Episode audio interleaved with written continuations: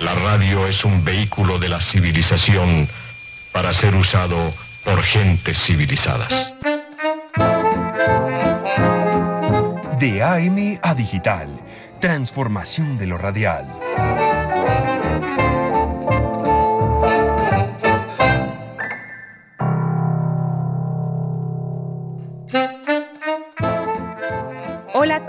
Bienvenidos. Esto es DAM a Digital, Transformación de lo Radial, un espacio en el que buscamos que sea enriquecedor de conocimiento, pero también de entretenimiento para todas las personas que se conecten con este podcast. Me gustaría presentarles a mis compañeros de trabajo, pero antes recuerden, les habla Marisol Jiménez. Primero vamos a empezar con las mujeres. Camila Sanz, ¿cómo estás? Hola Marisol y hola a todos los que están escuchando. Eh, hoy tenemos un tema bastante interesante y bueno, estoy muy bien, gracias por preguntar. Andrés Sierra, ¿cómo estás? Desde la ciudad de Bogotá también nos saluda. ¿Cómo estás Marisol? Estoy muy bien, estoy encantado de estar acá, feliz de enriquecer esta charla. Y Juan David Segura, Hola Marisol, hola compañeros y a todas las personas que en cualquier momento nos están escuchando. Este es su espacio, este es un espacio para la construcción de todo tipo de conocimiento.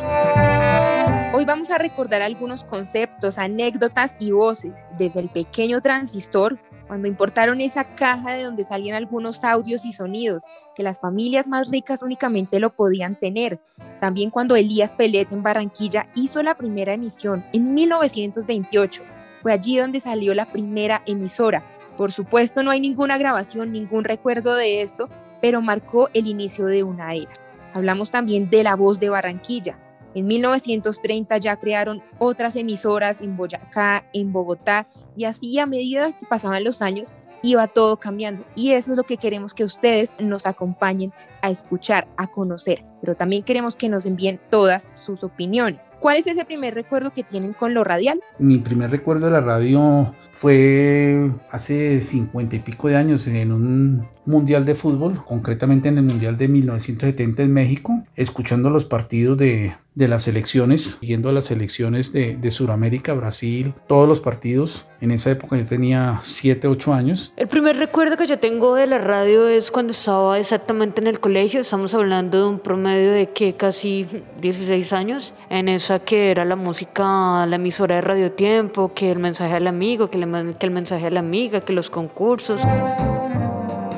Recuerden que pueden enviarnos sus audios opinando sobre los diferentes temas que tratamos en este podcast. Siempre escuchamos sus voces y escríbanos al 310-775-5223. Y bueno, a partir de esto creo que podemos ir introduciendo el tema de lo que son las hipermediaciones. Creo que todos nosotros hemos podido evidenciar ese cambio que ha tenido la radio de lo que era antes, como contamos al inicio de ese viejo transistor, a lo que es hoy en día. Simplemente podemos escucharlo en una aplicación, podemos escucharlo en una página web y hay muchísimos cambios que vamos a tratar de irles contando a ustedes a lo largo de este podcast. Pero, ¿qué dicen los expertos en las teorías de comunicación? Por ejemplo, Jesús Martín Barbero quien permitió ese salto entre los estudios de comunicación, él en algún punto dijo que dejaron de ser vistos solo como un canal que transmite información para ser considerados en un espacio de construcción social, de nuevas experiencias y pasó a ser entonces de esos nuevos medios a hipermediaciones. Y aquí es donde entra en juego otro experto y teórico argentino que es Carlos Escolari,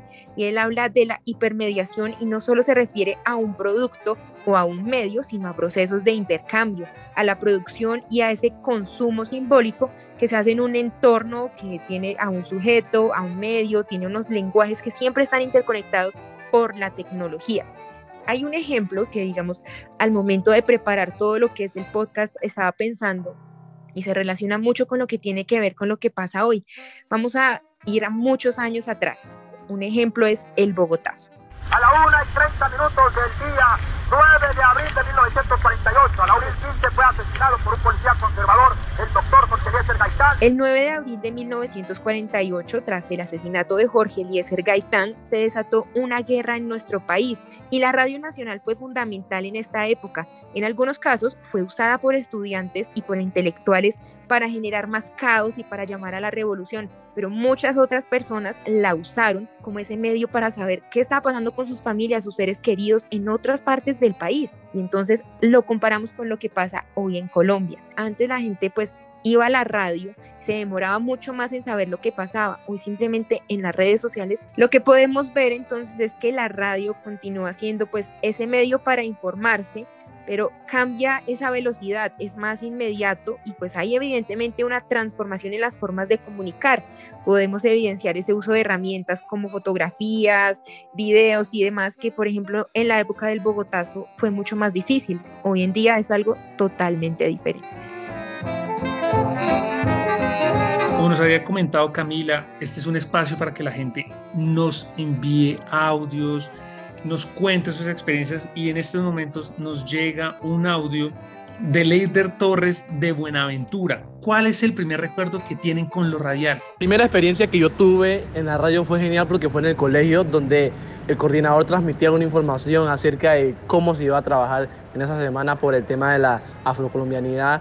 La primera vez que yo escuché eso, eh, que lo transmitió por medio radial, yo quedé como impresionado y dije, no, desconocía esa parte, pero me pareció un método para, para comunicar excelente.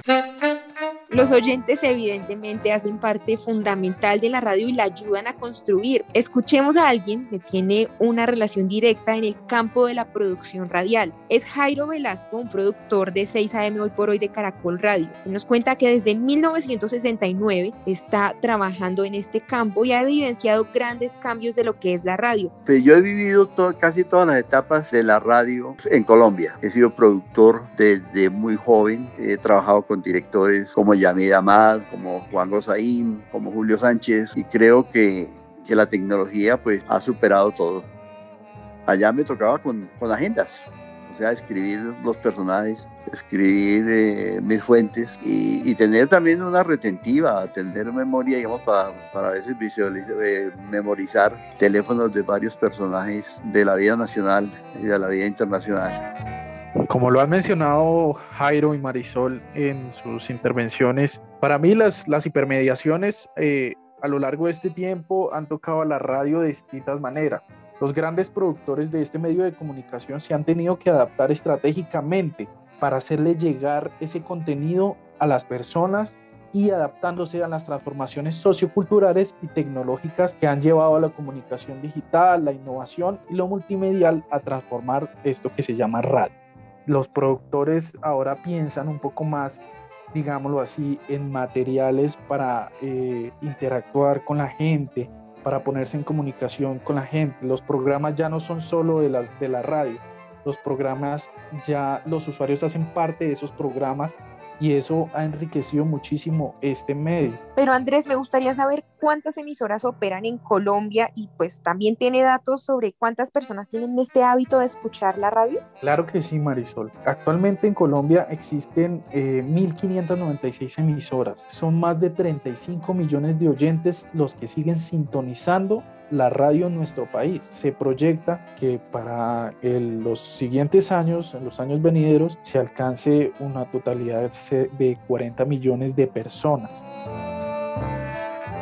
Bueno, sí, es un tema súper interesante y pues eh, retomando lo que dijo Andrés, pues casi 40 millones de personas pues están, van a ser nuevos usuarios de estas nuevas formas de radio. Hablando ya de los textos, eh, las hipermediaciones pues generan una amplia gama de nuevos formatos y de comunicación. Es una amplia forma de analizar los textos y es una amplia forma de analizar los contenidos en la radio. Abordando también el libro de Scolari, es eh, las nuevas formas de comunicación ya eh, analizadas desde la digitalización. Camila, pero ¿qué ejemplo podemos darle a las personas que nos están escuchando en este momento con relación a ese tema que usted está tocando? Digamos que, eh, bueno, ya hablando de los hipertextos, eh, voy a dar un, pequeño ejemplo para que los que me están escuchando puedan entender. Pues digamos que eh, la, la, saga de Harry Potter es una saga que obviamente tiene un libro físico y se encuentra no solo en libros físicos, sino en libros digitales, revistas digitales, juegos y productos interactivos. Y en Neiva 103.1 F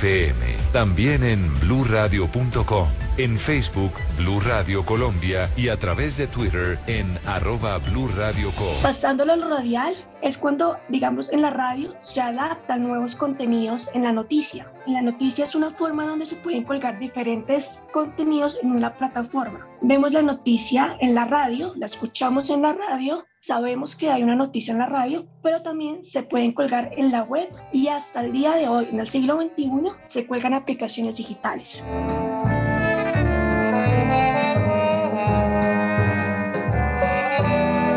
Ahora vamos a hablar del consumo en las hipermediaciones, porque ya hablamos de lo que representa la producción, qué es la hipermediación, cómo es el desarrollo y cómo es la evolución del texto, pero muy ligado a todo esto va cómo las, cómo las personas, cómo los usuarios, como define Scolari, consumen esos contenidos que se produce, consumen esos textos que se van transversalizando.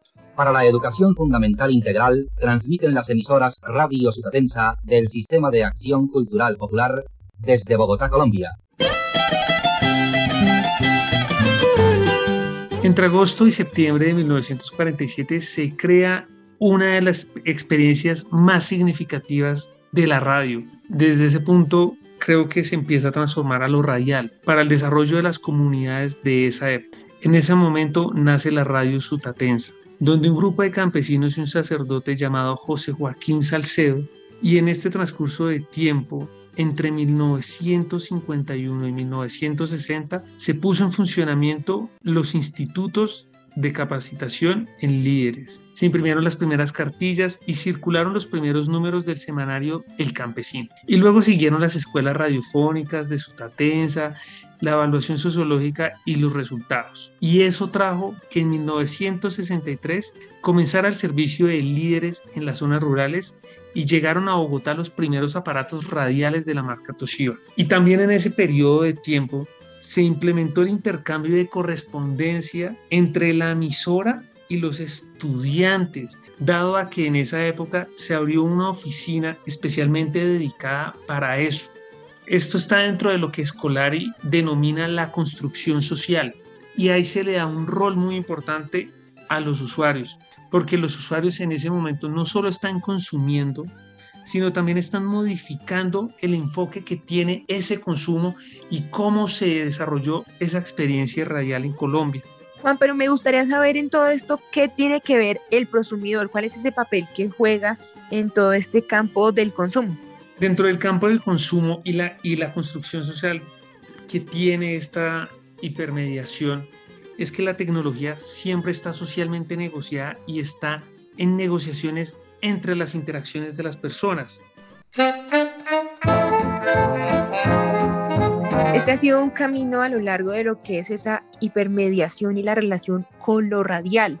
Hemos pasado por la producción, el texto y el consumo. Para concluir, nos gustaría saludar a esta hora a Néstor David Polo. Él es profesor de comunicación en la Universidad Javeriana y también en la Universidad de La Sabana aquí en Colombia. Trabaja en temas de alfabetización digital y transmedia. Profesor, muchas gracias por su tiempo. Nos gustaría saber cuál ha sido para usted el impacto que ha tenido las hipermediaciones en lo radial.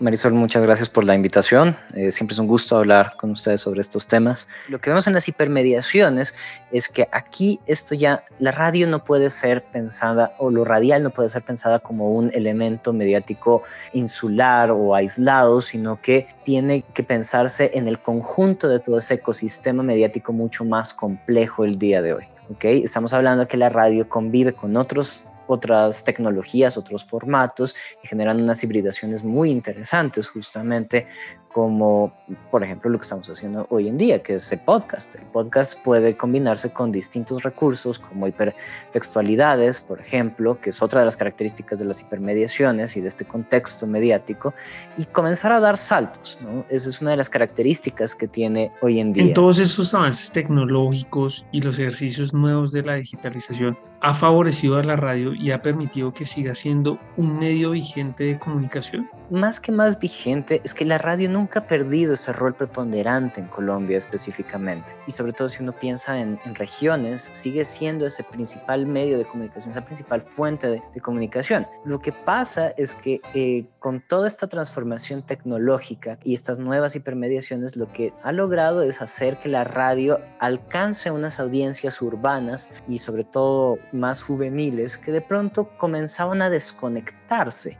un poco de, los formatos tradicionales radiales. Usted menciona el podcast como uno de los elementos de lo hipermedial conectado con la radio.